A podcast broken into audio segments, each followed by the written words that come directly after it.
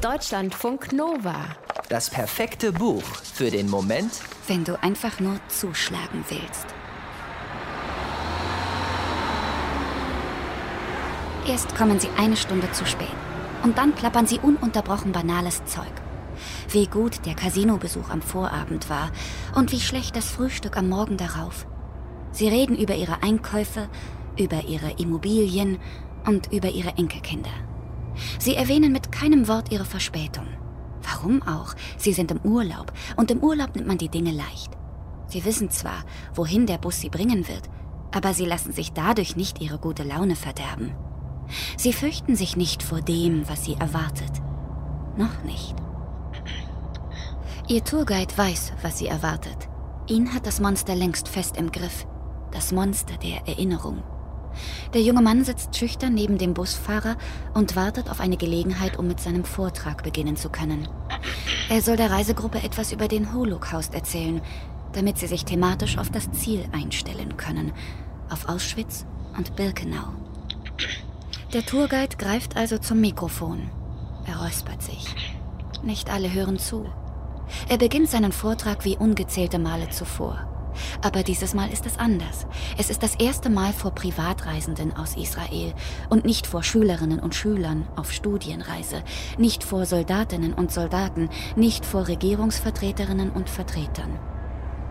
Es sind Touris, denen er vom Einfall der Deutschen in Russland erzählt, vom Beginn der Liquidierung durch Einsatzgruppen und örtliche Banden, von dem Plan der Endlösung, vom systematischen Massenmord an den Juden in Polen. Der Tourguide ist mittendrin, als er plötzlich unterbrochen wird. Eine Reiseteilnehmerin wendet sich ihrer Freundin zu, zeigt aus dem Fenster und ruft: Schau, hier gibt's Ikea!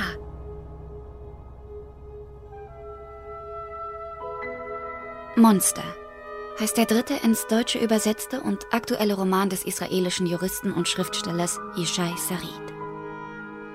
Der Roman ist ein Brief, adressiert an den Direktor der internationalen Holocaust-Gedenkstätte Yad Vashem. Darin rekapituliert ein junger Angestellter, ein nicht namentlich genannter Historiker aus Israel, wie es dazu kommen konnte, dass er nach vielen Jahren als angesehener und besonnener Tourguide in Polen eines Tages in der Gedenkstätte des Vernichtungslagers Treblinka die Fassung verliert und einen deutschen Regisseur verprügelt.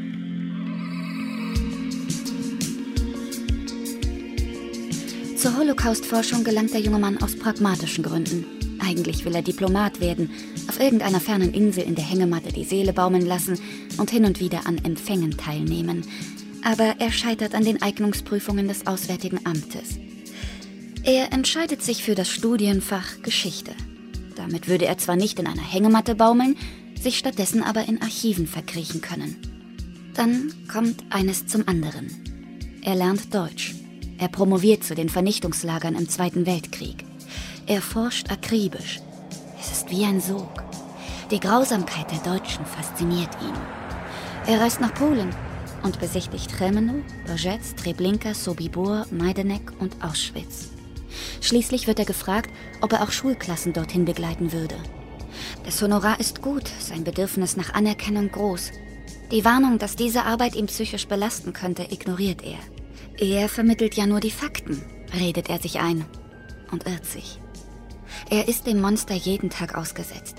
Er sieht die Schienen, die Baracken, die Folterkammern, die Öfen, die Massengräber jeden Tag.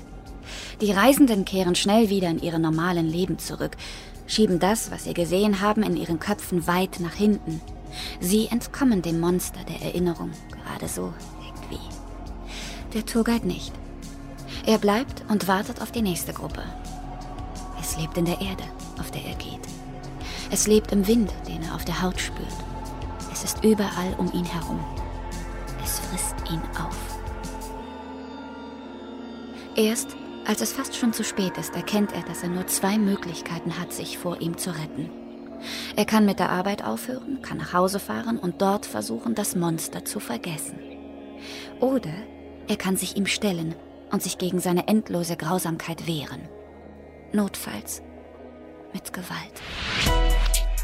Deutschlandfunk Nova